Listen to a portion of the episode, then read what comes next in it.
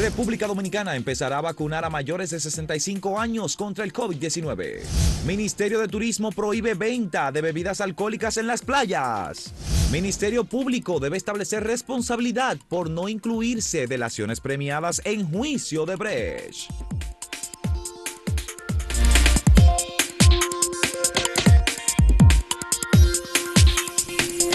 Bueno, mañana se cumplen 56 años del inicio de la Revolución de Abril de 1965 por el restablecimiento del gobierno constitucional del profesor Juan Bosch, que desencadenó apenas el día 28 de abril una intervención militar de los Estados Unidos en República Dominicana, que generó una guerra civil y una resistencia de parte de un movimiento constitucionalista encabezado por Francisco Alberto Camaño, que había sido jefe de los cascos blancos de República Dominicana, pero que generó todo un movimiento patriótico alrededor de eh, la defensa de la soberanía de República Dominicana. Ese acontecimiento hay que recordarlo porque hay muchos temas, Samuel, que han estado en discusión vinculados con la soberanía, como el que ha planteado el propio presidente de la República, Luis Abinader, en la 27 cumbre iberoamericana que se realizó en Andorra y de la que acaba de llegar ayer precisamente al Aeropuerto Internacional de las Américas José Francisco Peña Gómez, el presidente Abinader. Allí en esa cumbre, Abinader recibió la Secretaría Inspectore o la Presidencia Inspectore de la cumbre iberoamericana que deberá de realizarse eh, aproximadamente en noviembre del próximo año, 2022, organizada eh, precisamente por República Dominicana.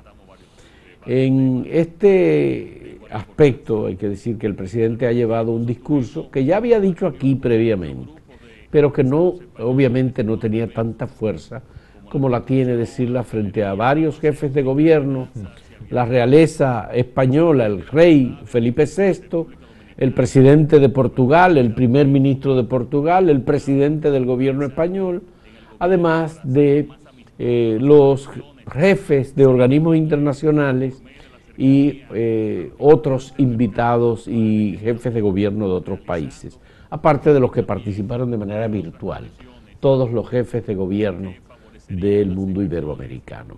El presidente Luis Abinader ha criticado muy duramente el fallido programa COVAX de la Organización Mundial de la Salud para la distribución equitativa de las vacunas y al mismo tiempo eh, ha pedido a los países manejar con, mucho cuidado el tema del endeudamiento porque como consecuencia de la crisis derivada del COVID, porque hay una trampa que podría afectar muy seriamente la tranquilidad social o la estabilidad social y económica de todos los países y generar movimientos de protestas en, muchos lugares del mundo. Una de las primeras decisiones que va a poner en ejecución Luis Abinader es convocar con la anuencia de los presidentes iberoamericanos una reunión con los ministros de Hacienda por el tema impositivo. República Dominicana está abocada a una discusión sobre una reforma fiscal. ¿Cómo será eso? Bueno, pues ya veremos las consecuencias y derivaciones políticas que eso podría traer, pero es uno de los temas que está planteado y sobre los cuales se va a comenzar a trabajar en República Dominicana, organizando para el 23 o 24 de mayo próximo una reunión con los ministros de Hacienda de Hacienda de los gobiernos iberoamericanos. Así es. Mira, es una preocupación bastante comprensible que tiene el presidente Abinader. En el caso de la de esa, esa posibilidad de una reforma fiscal en República Dominicana hace años que ya se viene hablando de esto. Y ahora pues eh, debido a la pandemia pues es obligatorio retomar este tipo de, de situaciones, de eh, conversaciones que se han postergado durante tanto tiempo en República Dominicana y que pues necesariamente todos los países van a tener que llevar a cabo. Se podría esperar, y eso lo han planteado todos los expertos, la posibilidad de una crisis económica que ya se vio en el 2020, que ya empezó a arrastrarse en el 2020, pero que podría acrecentarse en el 2021. De esto depende mucho también, eh, que ha sido una crítica del presidente Abinader también, la forma en, que en, la que los países empiezan a recibir las vacunas. Una de las críticas que hizo, además de, de lo del COVAX, fue que los países más ricos han acaparado las vacunas, no han podido o no han querido ayudar a los países con mayores necesidades económicas y esto pues eh, plantearía un problema futuro que ya empieza a sentirse respecto a la economía. Por ejemplo, por citar un caso que es el nuestro, República Dominicana, una de nuestras principales fuentes de ingresos, si no la principal, es el turismo. Hasta ahora, la empresa turística se ha mantenido con lo que puede aportar el turista interno, el turista dominicano pero existe una gran masa de turistas. Y hay algunos turistas extranjeros que están viniendo, pero, en comparación a años anteriores, obviamente claro, mismo. y eso, pues, a la larga va a afectar gravemente la economía nacional. Sí, yo creo que ese es un tema. Habría que ver cuál es el enfoque que el gobierno dominicano le dará a una reunión con el propósito de buscar acuerdos para manejar de manera cautelosa el tema del endeudamiento, por ejemplo, pues son los ministros de Hacienda, eh, está el tema de la recaudación fiscal, habría que ver los ministros de Economía, si los ministros de Economía también podrían aplicar algún tipo de eh, recomendación, por ejemplo, que el, artículo, el, el Fondo Monetario Internacional, el Banco Mundial, es decir, los organismos multilaterales, muchos de los cuales hacen recomendaciones o imponen, digamos, acuerdos. Por ejemplo, en este momento, República Dominicana inició, de acuerdo con la información del Banco Central, la revisión del artículo 4 del acuerdo que tiene República Dominicana con el Fondo Monetario Internacional. ¿Cuáles son las recomendaciones del fondo? ¿Hacia dónde conducen las recomendaciones económicas del Fondo Monetario Internacional las políticas públicas en materia económica? ¿Cuáles son las políticas sociales de compensación ante la crisis que podrían mantenerse, hasta dónde podría llegar el déficit presupuestario, por ejemplo, de República Dominicana, la relación del Producto Interno Bruto versus endeudamiento público, hasta dónde podría eh, llegar el gobierno dominicano con permiso, digamos, de los organismos internacionales. Eh, los tenedores de bonos de República Dominicana eh, habría posibilidad de posponer, por ejemplo, lo que está ocurriendo es que el país está pagando eh, un altísimo porcentaje de las precarias recaudaciones como compromiso de los intereses y la, y la deuda. Eso es. Entonces, normalmente lo que está ocurriendo en estos momentos es que una gran parte de los ingresos fiscales se están yendo a pagar compromisos internacionales que no han tomado en cuenta, porque no lo tomaron en cuenta, porque no se previó que venía una crisis como la que hemos padecido en el último año. Así es. Bueno, nada, esos eh, son muchos temas, eh, los que hemos planteado aquí, que tienen que empezar a analizarse, o se están analizando, y que pues eh, no tendremos una respuesta inmediata debido a que son bastante delicados. Lo que tienen que ver con temas económicos en un país es muy delicado. Bueno, vamos a presentar la pregunta, Samuel. Así es. Tenemos una pregunta para ustedes en el día de hoy. El presidente Abinader aboga por un mundo más justo. ¿Usted qué piensa? ¿Es lo correcto? ¿Es posible? Hablar de un mundo más justo ahora es una utopía. Queremos su punto de vista sobre esto. En un momento volvemos.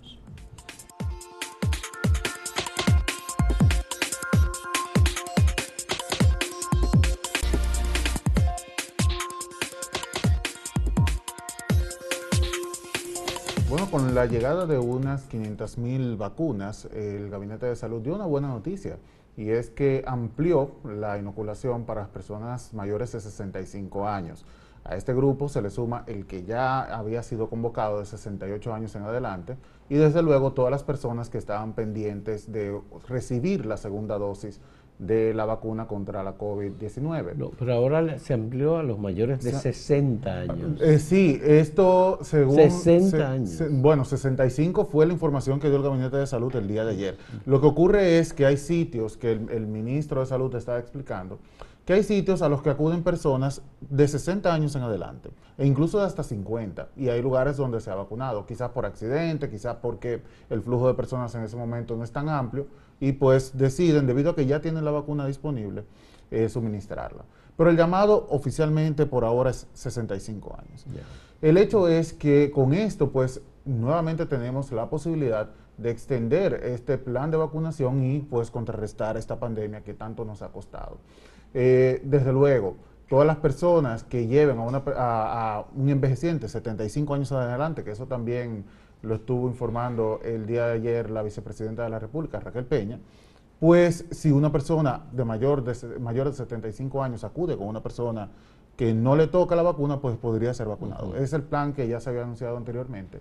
Y que bueno, pues hay que decir, gente eh, más joven. Samuel, hay que decir que es un éxito que el gobierno eh, haya eh, finalizado el acuerdo para la obtención de estas 500 mil nuevas dosis de vacuna, porque inicialmente se había anunciado que era un millón de vacunas que venían desde, desde la República Popular China.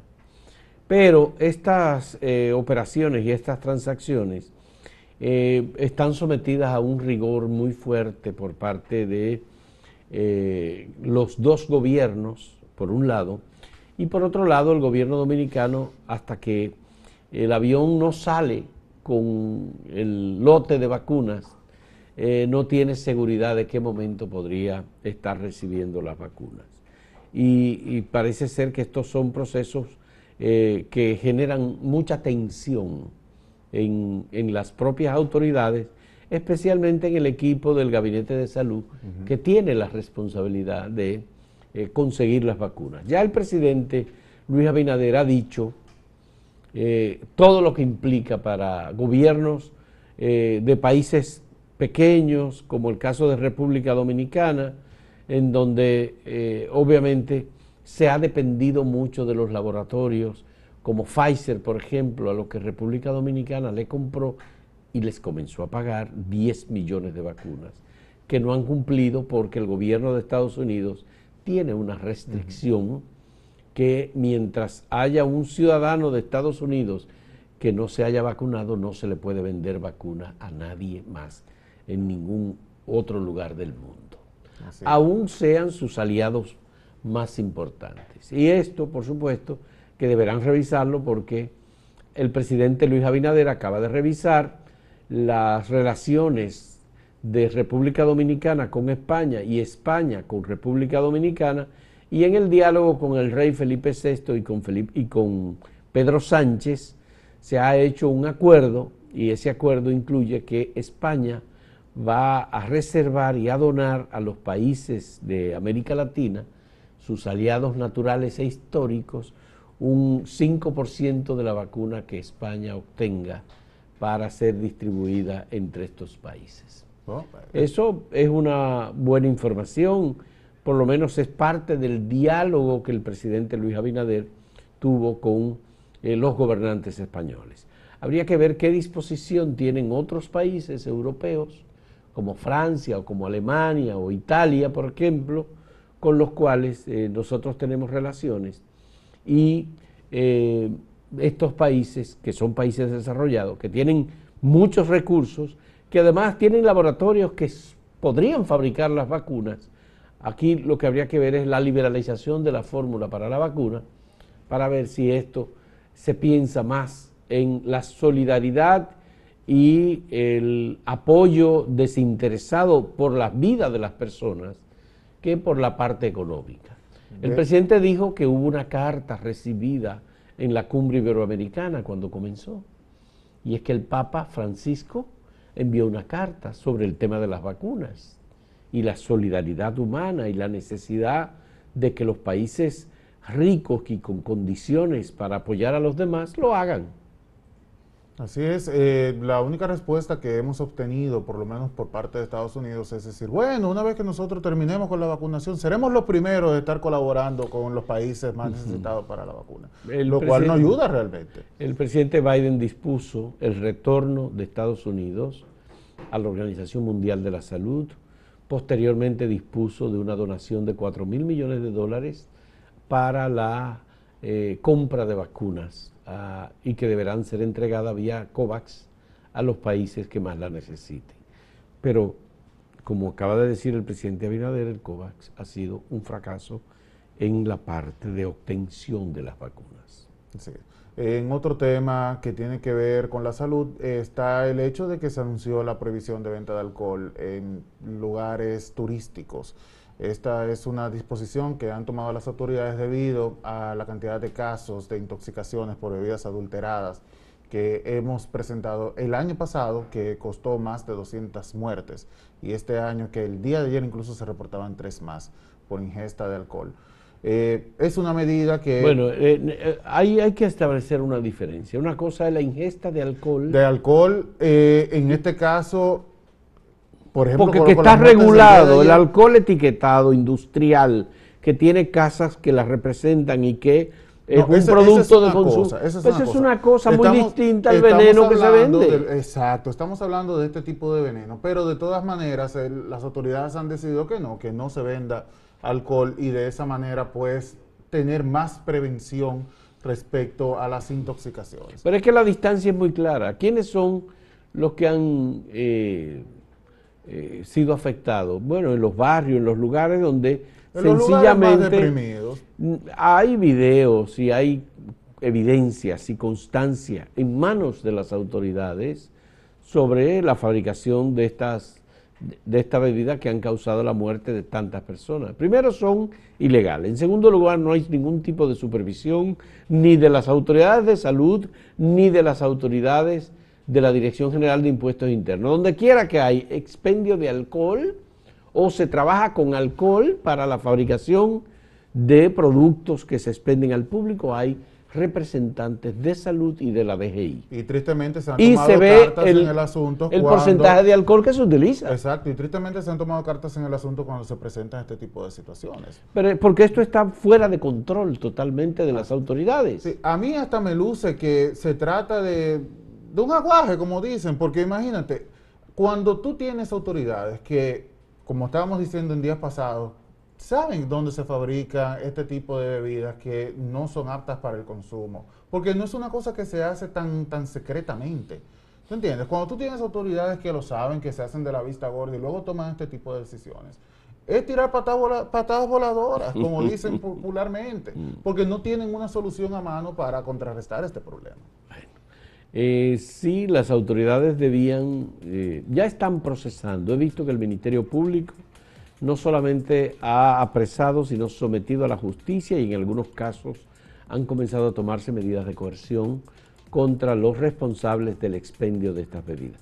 No solamente los que la venden al público, sino también los que la fabrican. Y obviamente esto implica que hay que seguir investigando y hay que detener esto, definitivamente. Otra cosa es que se importen desde Haití y se trasladen bebidas alcohólicas que son procesadas industrialmente. Eso es ilegal por el tema impositivo. Pero, de todos modos, eh, hay que perseguir a los que fabrican el veneno en República Dominicana y, matan a personas, porque ya son muchos los muertos como consecuencia de esta irresponsabilidad. Bueno, pues vamos a recordar la pregunta que tenemos para ustedes sobre eh, el, el discurso del presidente Luis Abinader por un mundo más justo y por una eh, solidaridad de mayor calidad que la que tenemos ahora, que de acuerdo al presidente ha fracasado. ¿Usted qué piensa? ¿Es lo correcto? ¿No es posible o es solamente una utopía la que está planteando el presidente Luis Abinader? En un momento volvemos.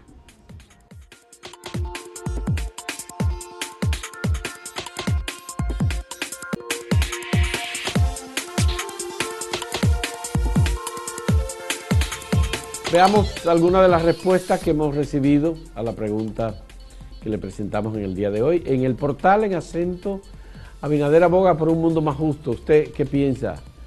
El 63.16% dice que es lo correcto, el 31.58% dice que es una utopía y el 5.26% dice que no es posible pensar en eso. No es tan optimista, digamos, pero es muy poquito, 5 puntos Bueno, Eh, aquí tenemos la, 56%. los resultados en Twitter.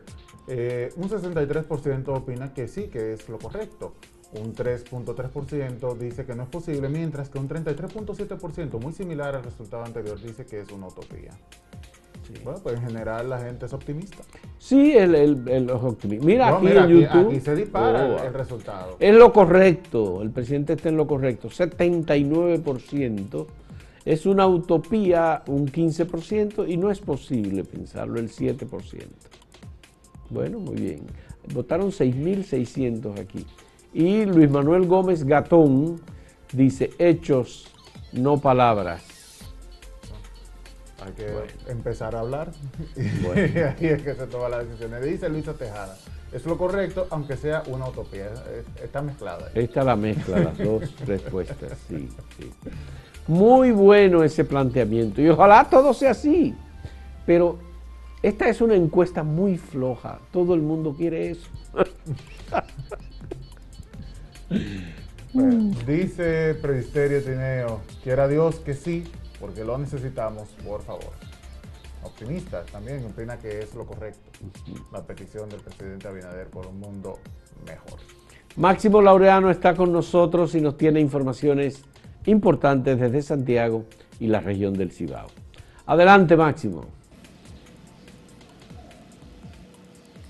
Gracias, saludos. Iniciamos con un tema que tiene que ver con el Ayuntamiento de Santiago. Hay un tema que ha sido discusión en toda la gestión de Abel Martínez y tiene que ver con las prestaciones laborales.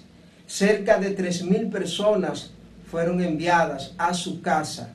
Todo este tiempo ha habido reclamos de ex empleados pero el ayuntamiento no ha cumplido con la ley, según dicen algunos de los que han estado promoviendo estas manifestaciones. Se le habla a los medios, hay que hablarle, hay que hablarle con prueba y con realidad. Vea, esa era una persona que cumplía horario, que trabajaba, que laboraba, que laboraba en favor de la ciudad de Santiago y podemos seguir viendo, pero así hay muchos que lo caigan ahí ya en su cartera hasta desgastado, que cumplían un horario. Ah, Sin embargo, el encargado de comunicación saltó a relucir que ellos eran botellas. ¿A qué le llamamos botella? Botellas tienen que decir ellos que durante 16 años defalcaron el Estado. Cambiamos de tema. La Policía Nacional en Santiago confirmó el apresamiento de tres hombres a quienes señala como posibles responsables o que habrían participado en el robo del camión de la empresa de transporte de valores. La policía el 8 de abril presentó este camión que había recuperado tras una acción que las autoridades calificaron como un autorrobo que habría sido encabezado por el conductor del camión Luis Admit Rosario Guzmán, quien está prófugo. Los apresados en esta ocasión fueron identificados como Ezequiel Rojas de los Santos, Rolfi Alexander Enrique Polanco y Esmerlin Adames Álvarez.